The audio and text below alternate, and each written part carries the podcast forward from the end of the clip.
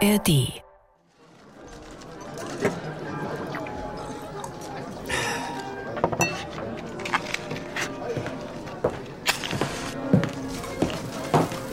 Eduardo, schön Sie mal wieder zu treffen. Ach ja, Decker? Na dann. Ich nehme noch einen roten. Die beiden Männer, die sich 1914 in einer Bar in Casablanca treffen, kennen sich schon sehr lange. Der amerikanische Sensationsjournalist Carl Decker und der Betrüger Eduardo Marquez de Valfierno aus Argentinien. Na, was ist deine nächste Story? Dieser irrsinnig teure Panama-Kanal? Und woher das Geld dafür kommt? Oder dieser Riesenbahnhof, die Central Station in New York? Keine Ahnung, was soll ich denn da schreiben? Selbst die Mona Lisa ist ja nun wieder zurück in Frankreich. Na ja, aber ob das wirklich die echte ist? Ich wäre mir da an deiner Stelle nicht so sicher. Wieso? Wo ist denn dann die echte? Spuck schon aus. Ich sag's mal so. Näher als ich sind ihr weniger gekommen. Bei mir hing sie gut verborgen. Und ich hatte die Idee mit den sechs Kopien, die Yves gemalt hat. Die hängen immer noch in amerikanischen Salons. Und jeder von denen denkt, er hat die echte Mona Lisa. Das ist ein Witz, oder? Warte mal, ich hol mal schnell was zu schreiben. Los, erzähl. Na gut. Du kriegst die ganze Story. Unter einer Bedingung. Erscheinen darf sie erst, wenn ich tot bin. Versprochen. Dann leg mal los. Wer ist der Strippenzieher hinter dem Mona Lisa-Diebstahl? Die Spuren führen nach Argentinien. Konnte ein einfacher Handwerker das berühmteste Gemälde der Welt Die stehen? Verschwörung hinter La Joconde aufgedeckt. Kunstverbrechen. Ein True Crime Podcast von NDR Kultur.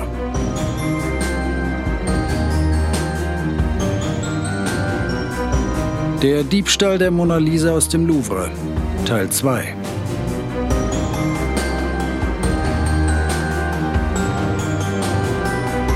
Die Mona Lisa, das berühmteste Gemälde der Welt, hat seine Heimat Frankreich nur dreimal verlassen. Einmal in den 60er Jahren für eine Ausstellung in den USA und dann nochmal in den 70er Jahren nach Japan mit anschließender Ausstellung in der Sowjetunion. Und es gab da mächtig Ärger, weil die Franzosen überhaupt nicht einverstanden waren mit diesen Reisen und die Kuratoren des Museums schon mal gar nicht. Seitdem ist Leonardo da Vincis Mona Lisa in Frankreich und muss da auch bleiben. Strenges Reiseverbot. Sie ist mit Panzerglas geschützt. Wer also die berühmteste Dame der Kunstgeschichte sehen will, muss in den Louvre reisen. Hast du ja auch gemacht für Kunstverbrechen und mir sogar was mitgebracht. Und hier steht sie, die sehr, sehr schöne Postkarte A5-Format. Aber ich habe eben auch von drei Reisen gesprochen. Uns interessiert die erste. Die führte die Mona Lisa aus dem Louvre in Paris, Frankreich, nach Florenz, Italien. Und im Zuge dieser mh, Reise wurde sie zur Ikone. Dabei sagen einige, sie sei doch eigentlich nur eine dauerlächelnde, aus heutiger Sicht etwas übergewichtige Frau mit ein bisschen Landschaft im Hintergrund und die auch noch verschwommen. Okay, also erstmal bitte kein Fettshaming hier im Podcast. Und liebe Hörerinnen und Hörer, ich hoffe, ihr seid genauso fassungslos wie ich über diese anmaßende Kritik, die da gegenüber der Mona Lisa, dem Meisterwerk der Renaissance, geäußert wird. Hier ist auf jeden Fall, wie immer, Torben Steenbuck. Ich bin in unserem Podcast Kunstverbrechen von NDR Kultur bei jedem Fall draußen als Reporter unterwegs. In Deutschland, aber für die neue Staffel auch zum Beispiel in Frankreich, im Louvre, bei der Mona Lisa. Und da muss ich jetzt schon sagen, ich verbitte mir so einen Ton dieser Kritiker. Ein wundervolles Gemälde ist das. Aber Florenz stand jetzt nicht auf der Reiseroute des Hobbykriminologen und Podcast-Hosts Steenbuck. Ja, du, wie du weißt, Lenore, ist ja auch unser Budget endlich bei diesem Podcast. Deswegen keine extra Runde in den Uffizien. Ich habe aber ja zum Glück für diese Folge von Kunstverbrechen jemanden getroffen, der dort war in den italienischen Nationalarchiven und zum Fall der Mona Lisa, zum Diebstahl und den Verwicklungen von Italien recherchieren konnte. Und während du, Torben, auf der Suche nach den Tatorten, den Händlern und den Hehlern für Kunstverbrechen draußen unterwegs bist, sitze ich ja warm und trocken in meinem Büro hier bei NDR Kultur. Nur das Schild Lenore Lötsch Kunstverbrechen-Archiv hat da irgendwie noch keiner rangeschraubt. Kommt ja vielleicht mhm. noch. Jetzt aber zu unserem Fall, den wir in dieser Folge hoffentlich zu Ende bringen können. Ihr habt eben im Hörspiel am Anfang dieser zweiten Folge zum Diebstahl der Mona Lisa gehört, vielleicht war es ja gar nicht das Originalbild, vor dem ich da diesen Sommer im ersten Stock des Louvre im Denon-Flügel in Raum 711 stand. Das ist zumindest eine Theorie, die immer wieder erzählt wird. Das Original ist nach dem Diebstahl im August 1911 nie nach Paris zurückgekommen, sondern nur eine Kopie. Und dann gibt es ja noch die eine Spur, die nach Deutschland führt. War also der Hintermann, der Strippenzieher, ein gebürtiger Kölner, der mit Gemälden und Teppichen gehandelt hat und der in Spielerkreisen verkehrt ist? Oder war es doch der Glaser ganz alleine, Vincenzo Perugia? Wir versuchen in dieser Folge Licht ins Dunkel der ganzen Verschwörungsmythen, um den Diebstahl der Mona Lisa zu bringen. Zuerst hole ich uns aber mal alle auf den aktuellen Stand. Die Akte. Am 21. August 1911 geschieht das, was bisher nicht vorstellbar war. Leonardo da Vincis Gemälde Die Mona Lisa verschwindet und keiner bemerkt etwas. An diesem Montag hat der Louvre geschlossen. Es ist Ruhetag. Trotzdem kontrollieren die sogenannten Saaldiener die Räume. Die Lücke, die vier leeren Nägel im Salon Carré, bemerken sie nicht. Erst am Dienstag vermisst ein Maler, der das Meisterwerk kopieren will, das Gemälde. La Joconde nennen die Franzosen Da Vincis bekanntestes Porträt. 60 Geheimpolizisten durchkämmen das Museum. Sie finden schließlich den leeren Rahmen des Bildes. Die einzige Spur, ein Fingerabdruck auf dem Glas. Der Abgleich mit den Fingerabdrücken aller Mitarbeiter bringt keinen Treffer. Die Pariser Zeitungen überschlagen sich mit Spekulationen, wer den dreisten Diebstahl ausgeführt haben könnte. Es gibt Gedenkgottesdienste. Eine Zeitung lobt eine Belohnung in Höhe von 50.000 Francs aus. Eine Inventur im Louvre ergibt, dass nicht nur die Mona Lisa, sondern insgesamt 323 Kunstwerke fehlen.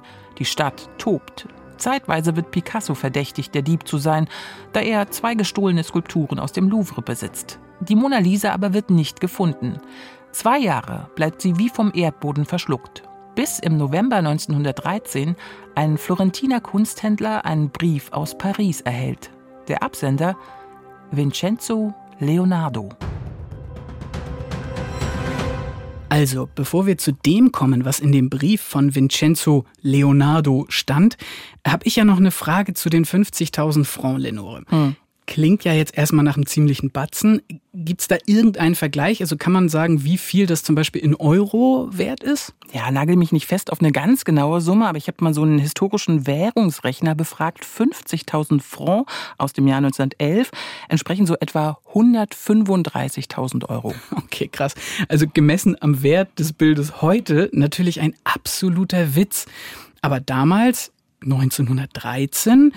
Wäre ich da jetzt, sagen wir mal, ein Handwerker, vielleicht ein Glaser aus Paris, da wäre ich doch geneigt, das Bild abzuliefern mit der Aussicht auf so eine Summe, oder? Sehr subtil, Herr Steenburg. Vincenzo Perugia, das ist der Name, den wir euch in der ersten Folge zum Diebstahl der Mona Lisa ja schon genannt haben.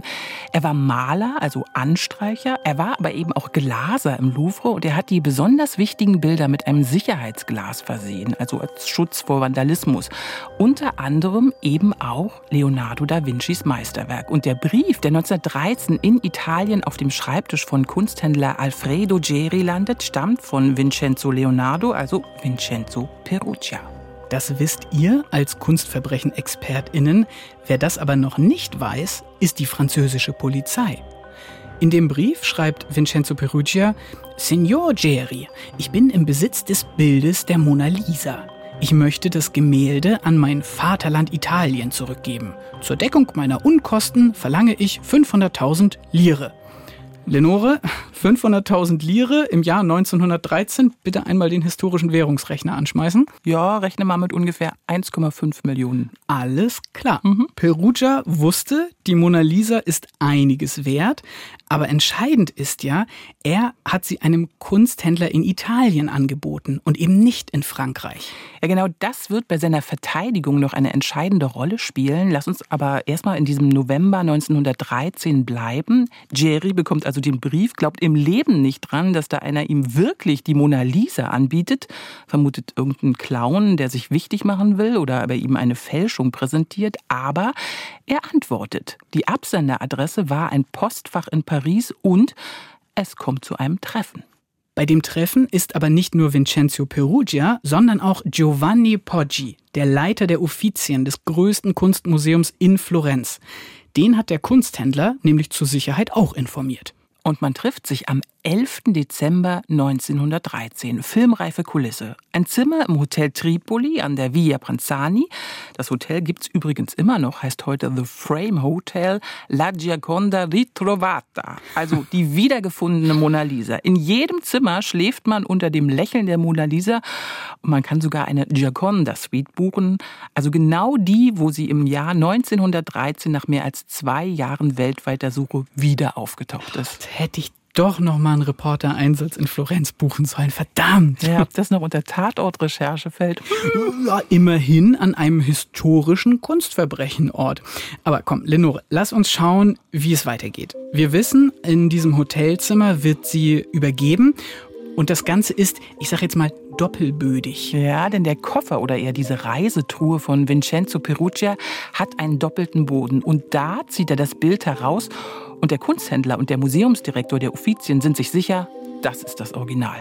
Denn sie sehen die 316 auf der Rückseite der Mona Lisa, die Inventarnummer aus dem Louvre.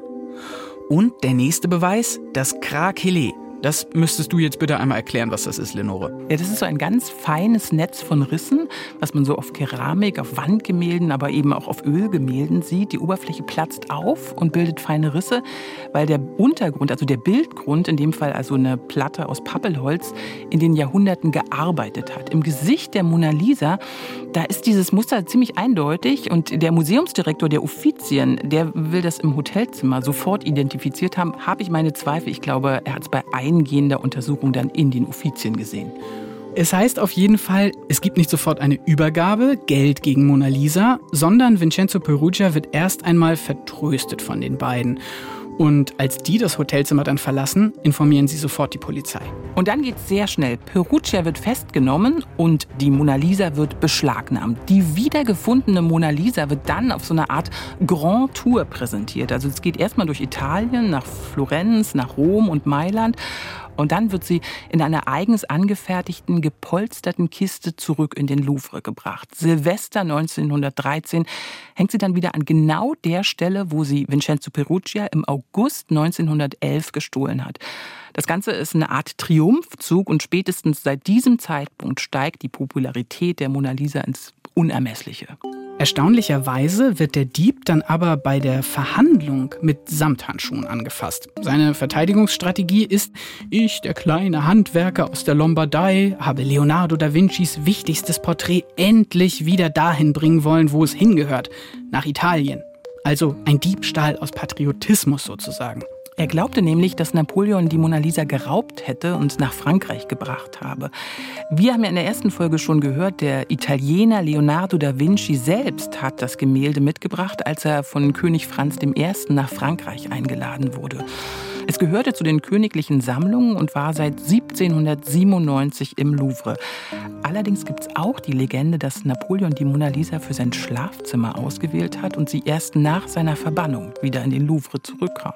Vincenzo Perugia zieht auf jeden Fall vor Gericht die Patriotenkarte und sagt, ich wollte die Geraubte heimbringen nach Italien. Das Urteil heißt ein Jahr und zwei Wochen, weil, und jetzt wird's spannend, das Gericht aufgrund eines psychiatrischen Gutachtens mildernde Umstände gewährt. Ja, ein Psychiater hatte ihm intellektuelle Defizite attestiert. Da fragt man sich jetzt dann aber doch, also den Jahrhundertraub hat sich jemand einfallen lassen, der intellektuelle Defizite hatte?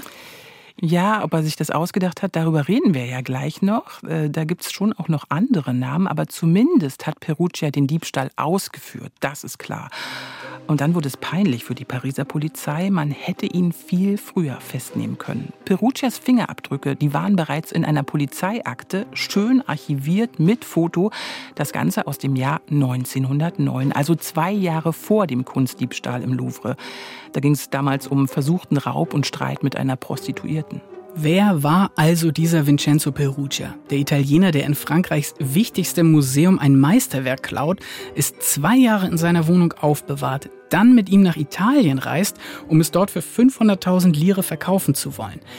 Mit diesen Fragen bin ich nach Paris gefahren, zu dem Mann, der Perugia wohl am besten kennt, obwohl er ihm nie begegnet ist. Auf Spurensuche Ihr kennt ihn schon aus der letzten Folge, den französischen Kunsthistoriker Jérôme Coignard, den Experten zum Diebstahl der Mona Lisa. Ich habe mich mit ihm im August 2023 in seiner sehr coolen Pariser Wohnung getroffen, die mit dem roten Teppich und den vielen Gemälden an der Wand. Und die Impressionisten. Die Impressionisten, genau. Und wir haben uns, nachdem wir seine französische Bulldogge zum Schlafen überreden konnten, intensiv über den Diebstahl der Mona Lisa und Jérômes Erkenntnisse dazu unterhalten. Er hat für seine Recherchen zu dem Fall nämlich nicht nur in den Pariser Polizei- und Pressearchiven recherchiert. Kleiner Einschub an der Stelle. Er hat das Ende der 80er gemacht. Unvorstellbar solche Recherchen in Zeitungsdatenbanken ohne Internet. Aber anyway, er war auf jeden Fall für die Recherche auch in den italienischen Nationalarchiven in Florenz. Dort gibt es nämlich sehr gut dokumentierte Aufzeichnungen von Perugias Verhören im Jahr 1913, nachdem er geschnappt wurde. Da konnte Jerome auch nochmal diese Geschichte lesen, dass Perugia das eben aus einer patriotischen Motivation gemacht hat. Da hat ihm aber wohl sein Anwalt zu geraten. So wie ich Jerome aber verstanden habe, steckt eigentlich noch eine andere Motivation dahinter. Also Außerdem ist sicher, er wollte Geld. Er hatte gehofft, für die Rückgabe des Bildes reich belohnt zu werden. Am Ende ist doch immer nur des Geldes wegen, oder? Eine super unbefriedigende Antwort. Ich weiß, es ist super langweilig. Aber wir können es ja mal ein bisschen spannender betrachten. Es ist quasi der erste Fall von Artnapping äh, in der neueren Kunstgeschichte. Ja, Artnapping müssen wir, glaube ich, ein bisschen erklären. Also Kunstwerke werden geklaut und dann versuchen die Diebe von Museen oder Versicherungen Lösegeld zu bekommen. Also gewissermaßen eine Entführung und die Geisel ist das Kunstwerk. Da sollen dann hinter den Kulissen Millionen Deals zwischen Kunsträubern, Museen und Versicherungen laufen. Sehr im Verborgenen. Spricht keiner drüber. In unserem Fall der Mona Lisa ist es aber jetzt auch sehr stümperhaft durchgeführt worden, haben wir ja schon gehört. Was ich allerdings noch unterhaltsamer fand an der Stelle, war Jérômes Begründung, warum es ausgerechnet die Mona Lisa sein sollte. Ich bin überzeugt, als er im Louvre gearbeitet hat, ist ihm aufgefallen, wie einfach es wäre, an einem Montagmorgen eines der Bilder zu stehlen. Als er dann von der Polizei gefragt wurde, warum hast du La Joconde gestohlen und nicht etwas anderes, da sagte er, dass das gar nicht seine erste Wahl war. Er hätte lieber Le Parnasse von Mantegna gestohlen. Aber es war einfach zu groß, um es mitzunehmen. Und deshalb hat er sich für die Mona Lisa entschieden. Der Grund, warum genau dieses weltberühmte Bild gestohlen wurde, ist also, dass es einfach bequemer zu transportieren war. Also ich finde ein wirklich lustiger Grund, aber auch in dem Fall wieder ein sehr langweiliger Sie Grund, hat oder? halt Pech, ne? 70 mal 50 Zentimeter etwa. Es ist halt schön klein, dass man es einstecken kann. Ja. Gerade diese Langeweile, also dieses sehr, naja, er hat es wegen des Geldes gemacht und weil es eben praktisch war. Gerade diese Langeweile und irgendwie auch Vorhersehbarkeit, die haben aber dafür gesorgt, dass eben so viele Mythen und Verschwörungstheorien rund um einen geheimen Auftraggeber im Hintergrund entstanden sind. Und da wird es teilweise ja wirklich wild. Aber war es wirklich Langeweile oder kann man nicht doch Zweifel haben, dass Perugia allein die Idee hatte für so einen Diebstahl? Und vor allem, warum taucht er zwei Jahre unter? Verdient fast nichts, hat aber ein Kunstwerk von erheblichem Wert unter seinem Bett. Der Name, der am häufigsten genannt wird, wenn es um den ominösen wie genialen Hintermann geht, den kennt ihr schon aus unserem Hörspieleinstieg. Eduardo de Valfierno. Genau, und wie im Hörspiel, also da sitzen zwei Männer in einer Bar, Marquis de Valfierno und Karl Decker. Und der Marquis erzählt dem Journalisten seinen größten Coup, den der aber erst aufschreiben und veröffentlichen kann, wenn Valfierno tot ist. Das ist der Deal. Und die Story geht in etwa so. Eduardo de Valfierno, ein Argentinier, ist der Auftraggeber für den Kunstdiebstahl im Louvre, aber er war nicht wirklich an der Mona Lisa interessiert. Er wollte nicht das berühmteste Gemälde, er wollte, dass die ganze Welt über den Diebstahl berichtet. Und er hatte bereits einschlägige Erfahrungen, Gemälde auf Wunsch quasi zu beschaffen. Also seine Kunden bekamen nicht die geklauten Originale, sondern Kopien, die der Marseiller Restaurator Yves Chandron für ihn machte. Schon vor dem August 1911 bot er die Mona Lisa mehreren Sammlern an. Da hing sie dann aber ja noch halbwegs gut bewacht im Louvre. Und als sie dort nicht mehr hing, als die Zeitungen über den Diebstahl berichteten, da verkaufte er sechs Kopien, vor allem an Sammler in Amerika. Natürlich das Original, sagte er, für 300.000 Dollar. Und da brauchen wir jetzt natürlich wieder deinen historischen Währungsrechner, Lenore. Pass auf, 40 Millionen. What? okay, heute haust du wirklich steigende Summen raus. Es wäre auf jeden Fall ein gutes Geschäft für Valfiano gewesen.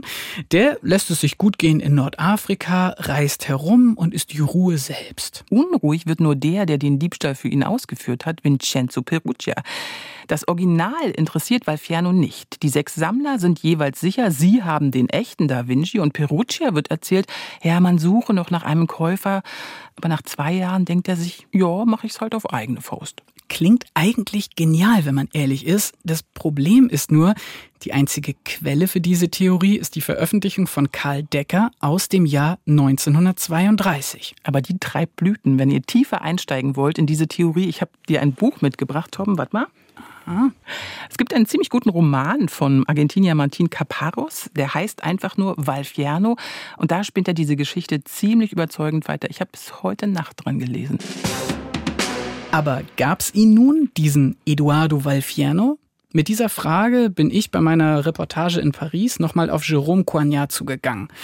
Während wir uns im Vorwege geschrieben hatten, war er sehr skeptisch und wirkte nicht so wirklich begeistert über das Thema zu sprechen. Gefragt habe ich ihn aber trotzdem nach Kaldecker. Obviously, Vincenzo Perugia is not a good. Es ist doch so. Vincenzo Perugia ist einfach kein spannender Held, wenn du eine sensationelle Geschichte schreiben und so deine Zeitung oder dein Buch verkaufen willst. Er ist so eine durchschnittliche Person. Er hat keine Ambitionen. Er ist fast schon ein Trottel, nicht komplett dumm. Aber er ist komplett überwältigt von dem Skandal, den seine Tat losgetreten hat und weiß gar nicht, was er mit dem Bild machen soll. Er ist einfach nicht interessant genug. Und ich denke, deshalb haben die Leute angefangen, sich spannendere Geschichten auszudenken. Er sagt also zu Karl Decker, das war einfach ein ja, ein Klaas Relotius der, der Zeit von damals. Ich hake trotzdem noch mal ein bisschen nach bei Jerome, welche Theorien rund um die Hintermänner er dann als besonders bescheuert bezeichnen würde und welche vielleicht auch als relativ plausibel. Es war klar, dass Perugia der Dieb war. Aber hatte er irgendwelche Komplizen? Es wäre denkbar, dass es ein Auftrag war. Vielleicht von einem verrückten Kunstsammler? Es war also ziemlich einfach, zum Beispiel für Romanautoren Geschichten über das wahre Verbrechen zu fälschen. Denn es muss doch jemanden im Hintergrund gegeben haben. Und es ist nicht unmöglich. Aber ich habe bisher keinen handfesten Beweis gefunden, dass es ein Auftragsdiebstahl war. Ja, ist ja ein bisschen frustrierend, ne? Es nimmt total jetzt die Spannung ja. raus, aber ich muss sagen, dass an der Stelle Jerome Coignard als der Experte leider passen musste. Er mhm. hat nie Beweise für die Hintermann-Theorie gefunden.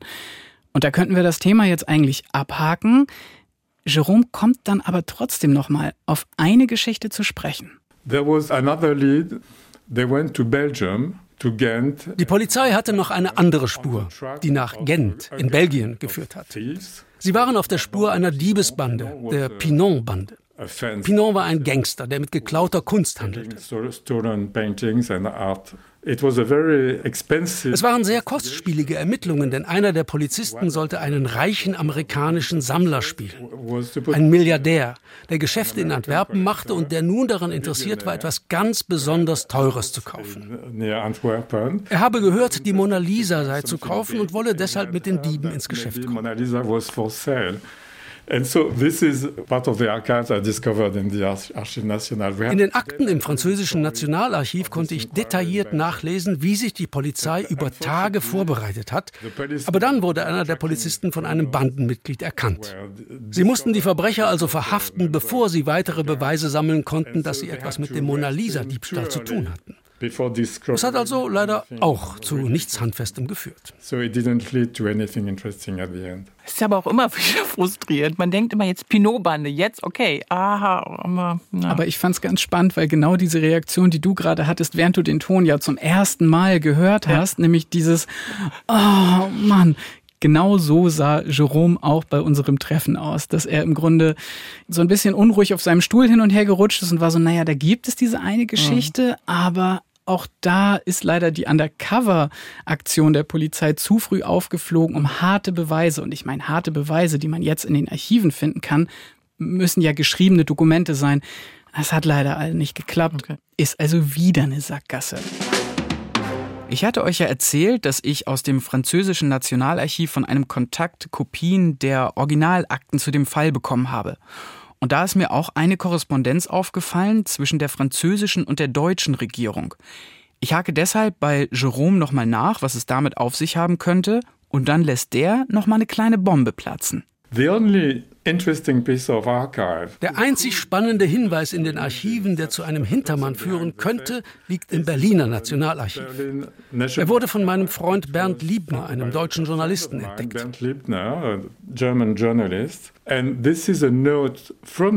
Eine Notiz von der deutschen Polizei an die französische Polizei aus dem Jahr 1911.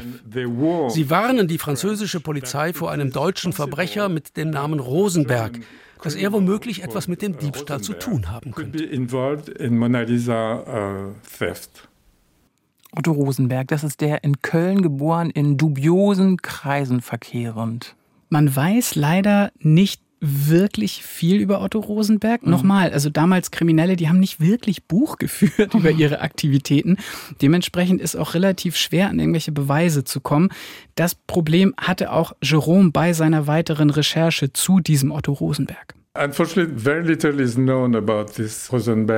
Leider ist sehr wenig über diesen Rosenberg bekannt. Man weiß, dass er zur Pinon-Bande gehörte, genau wie andere Menschen, die Kunst fälschten.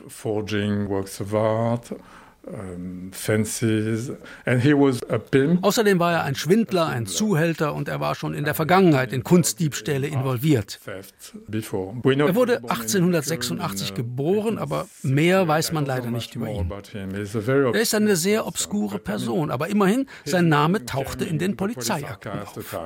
Schwindler? ein Schwindler und ein Pimp, also ein Zuhälter. Okay. Wirklich definitiv eine absolut ominöse Person. Sorry, liebe Kunstverbrechen-Community, an dem Punkt sind wir leider nicht weitergekommen. Aber ich habe Jerome zum Abschluss dann nochmal gefragt, ob er zumindest die Hoffnung hat, dass nach all diesen Jahren das Rätsel nochmal irgendwann gelöst werden kann.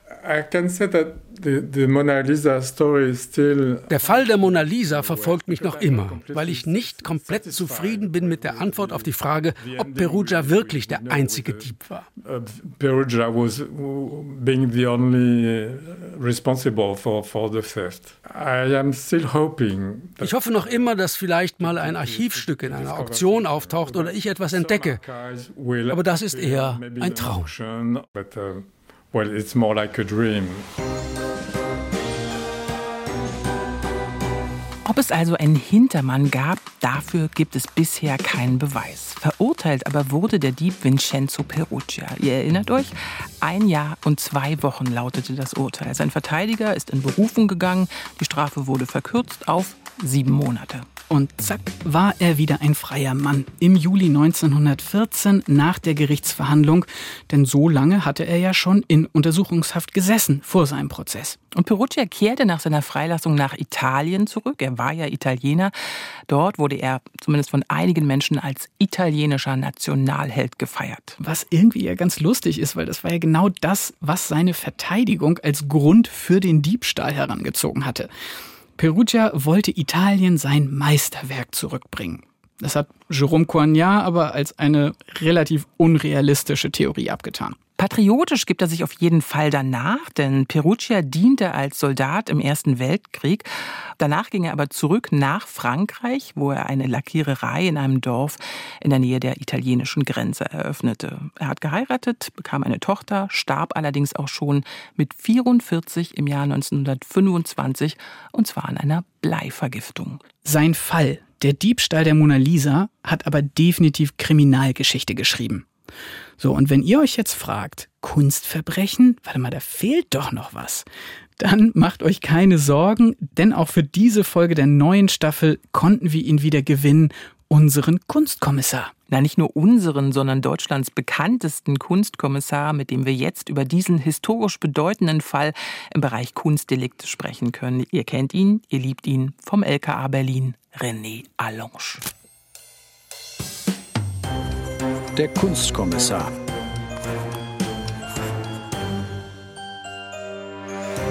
Eigentlich gibt es ja die eiserne Regel bei dir, René, beziehungsweise beim LKA Berlin. Wenn du nicht selbst ermittelt hast, dann darfst du oder willst du nicht in der Öffentlichkeit dich zu den Fällen äußern oder bist zumindest sehr, sehr zurückhaltend. Wir reden aber jetzt ja über Ermittlungen aus dem Jahr 1911 bis 1913. Du bist 1973 geboren, das solltest du nicht miterlebt haben. Bei der Mona Lisa gibt es also eine Ausnahme für uns. Ja, ich denke, das können wir machen. Wunderbar. Habt ihr diesen Fall eigentlich in der Ausbildung so als einen der größten Kunstkriminalfälle, mit dem alles begann? Klare Antwort nein, äh, denn äh, so spezialisiert ist das Studium an der Hochschule für Wirtschaft und Recht äh, in Berlin, wo also alle Berliner Polizisten im gehobenen Dienst ausgebildet werden, nicht. Wie der Name schon sagt, das Studium beinhaltet einerseits viele Rechtsfächer wie Strafrecht, Strafprozessrecht. Ähm, Polizisten müssen halt ihre gesetzlichen Grundlagen kennen. Andererseits gibt's aber natürlich sehr praxisbezogene Fächer wie Kriminalistik, Kriminologie, Berichtsmedizin, Psychologie. Und im Studienfach Kriminalistik, da haben wir natürlich vereinzelt auch herausragende Kriminalfälle und deren Aufklärung besprochen. Aber da ging es dann meistens so um Morde, Raubüberfälle, Sexualstraftaten. Über Kunstdiebstähle haben wir nie gesprochen, also folglich auch nicht über die Mona Lisa. Es ist jetzt aber auch nicht so verwunderlich, weil halt diese Phänomenform ja doch zahlenmäßig sehr untergeordnet ist. Nur wenn mal wieder eine spektakuläre Tat geschieht, wie Grünes Gewölbe oder Bodo Museum, dann wird dieser Phänomenbereich natürlich von der Öffentlichkeit wieder wahrgenommen. Aber jetzt reden wir mal über den Fall. 1911 ist sie weg, die Mona Lisa aus dem Louvre gestohlen. Zwei Jahre ist sie total verschwunden. Die Polizei sucht sehr, sehr äh, intensiv, würde ich sagen, aber trotzdem geht da einiges schief. So aus Ermittlerperspektive 2023 auf das Jahr 1911 geschaut. Was haben die da für Quatsch gemacht? Oh je, die Frage, die habe ich befürchtet, äh, Lenore, weil ich mich ja doch gerne davor scheue, mit dem Finger auf andere zu zeigen. Mhm. Aber ich glaube, wir müssen uns in das Jahr 1911 einfach mal zurückbeamen. Äh, was war das für eine Zeit? Industrialisierung in Europa im vollen Gange. Aber vieles, was für uns heute selbstverständlich ist, das gab es einfach damals noch nicht oder es befand sich erst im Aufbau, wenn man mal an das Thema Daktyloskopie denkt, also die Personenidentifizierung anhand von Fingerabdrücken oder DNA-Spuren oder auch die Vorläufer der heutigen Alarmanlagen, die waren zwar schon bekannt zu dem Zeitpunkt, aber in der Museumslandschaft hatte das noch überhaupt keinen Einzug äh, gehalten. Und in genau dieser Zeit geschah halt im Pariser Louvre der erste spektakuläre Kunstdiebstahl der Kriminalgeschichte. Wenn es dann also zur damaligen Zeit also überhaupt ein Sicherheitskonzept gab, dann muss ich sagen, dann war das offensichtlich vollkommen unzureichend. Der Täter konnte einfach äh, in das Museum eindringen, äh, aufgrund seiner Stellung, die er dort hat, seines Angestelltenverhältnisses. sich einschließen lassen, die Mona Lisa abhängen und am nächsten Tag dann problemlos den Louvre damit verlassen. Ja, so äh, heute selbstverständliche Dinge wie eine professionelle Einbruchsprävention, das gab es alles damals noch nicht. Und wenn man ehrlich ist, heute haben wir moderne Alarmanlagen, wir haben moderne Überführungstechniken, DNA, Fingerabdrücke und trotzdem passieren hin und wieder mal solche großen Kunstdiebstähle.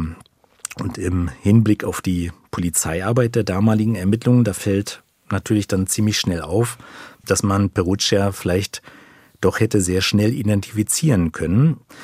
Das Problem war nur, dass die französische Polizei zu jener Zeit mit einem Ordnungssystem arbeitete, der sogenannten Bertillonage, also ein System der Personenidentifizierung aufgrund von Körpermaßen, also eigentlich wie so ein Vorläufer einer frühen Form von biometrischen Erkennungsverfahren. Und die Ermittler versäumten es schlichtweg, äh, die einliegenden Fingerabdrücke von Perugia mit denen vom Tatort zu vergleichen und deshalb ähm, konnte dieser Fall nicht so schnell aufgelöst werden, wie er es vielleicht hätte werden können. Hm? Ich habe noch eine Frage zu diesem Ordnungssystem. Die waren damals sortiert nach Größe? Also das ist schon das Besondere zu der Zeit gewesen. Äh, das muss man sagen, dass die Verdächtigen ja äh, fotografiert wurden. Man hat also die Gliedmaßen ausgemessen. Man hat sich die Ohren der Leute genau angesehen, hat die, hat die klassifiziert.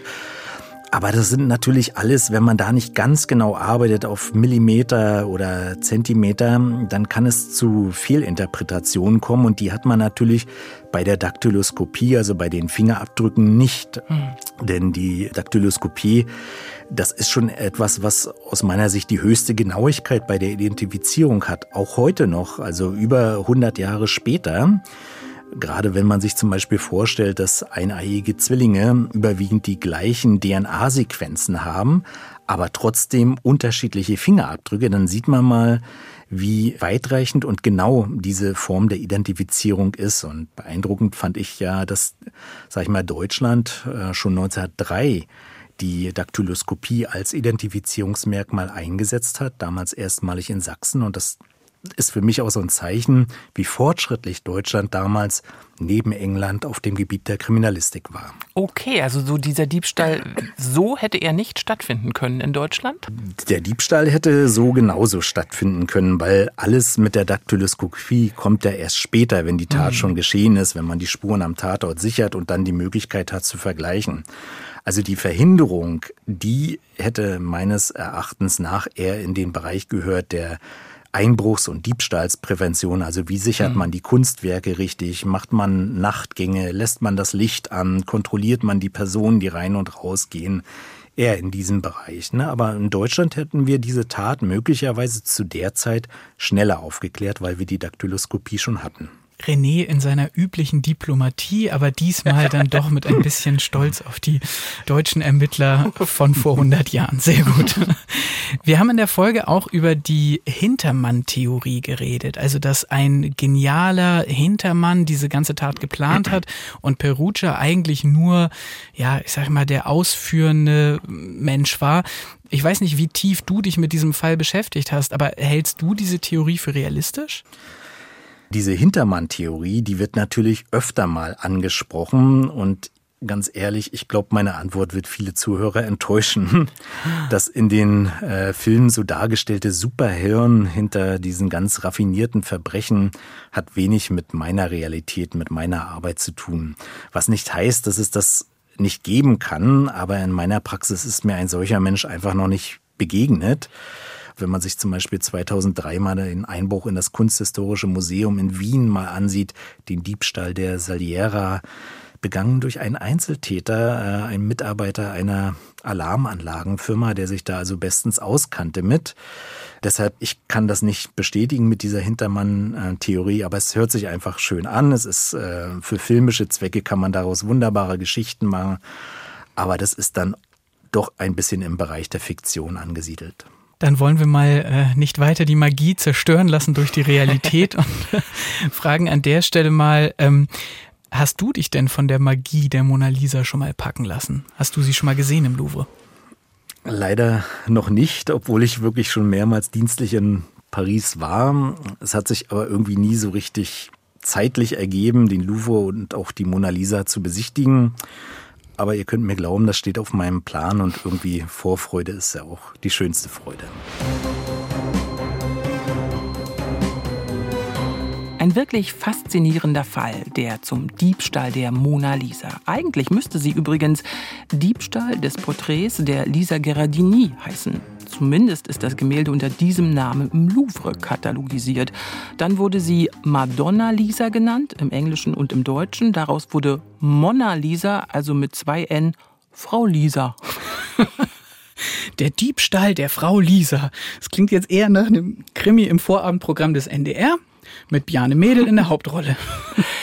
Zumal dann irgendwann auch noch das N bei Mona Lisa verloren ging. Die Italiener sind da viel mehr auf Wohlklang bedacht. Sie nennen die berühmteste Dame der Kunst seit dem 16. Jahrhundert La Gioconda, die Fröhliche. Und die Fröhliche ist dazu verdammt, in Paris zu bleiben. Also, falls jetzt nicht noch jemand wie Perugia um die Ecke kommt. Reisen darf sie ja nicht mehr. Könnte ja vielleicht auch an der Versicherungssumme liegen. Lenore, Zahlen sind dein Game. Mit wie viel ist sie aktuell versichert? Nee, da gibt's keine Summe. Sie ist ja dreimal gereist, zweimal mit Genehmigung.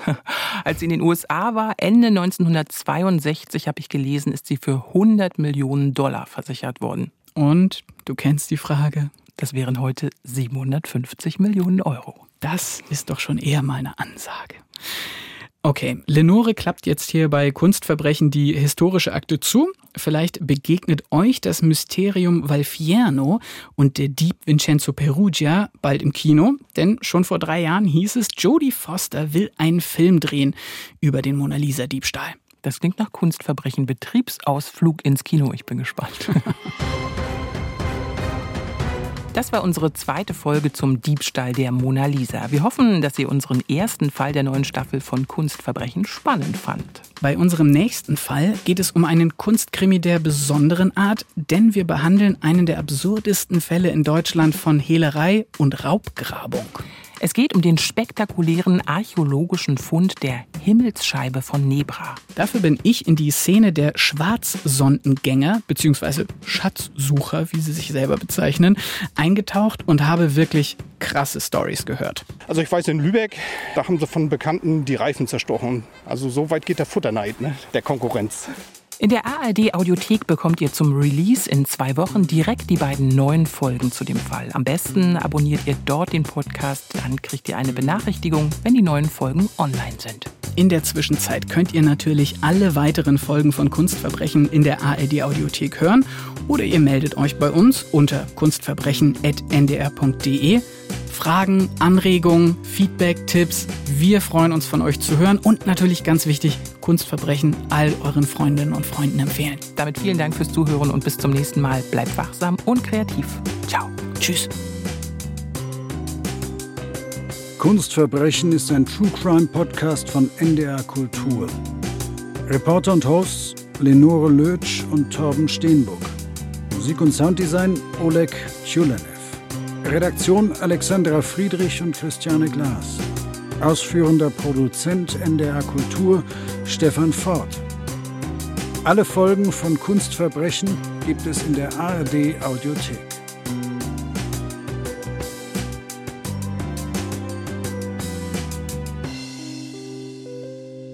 Hey, Lenore nochmal hier. Zum Abschluss habe ich wieder meine ARD-Podcast-Akte dabei mit vielen guten Tipps für andere Podcasts, die euch interessieren könnten.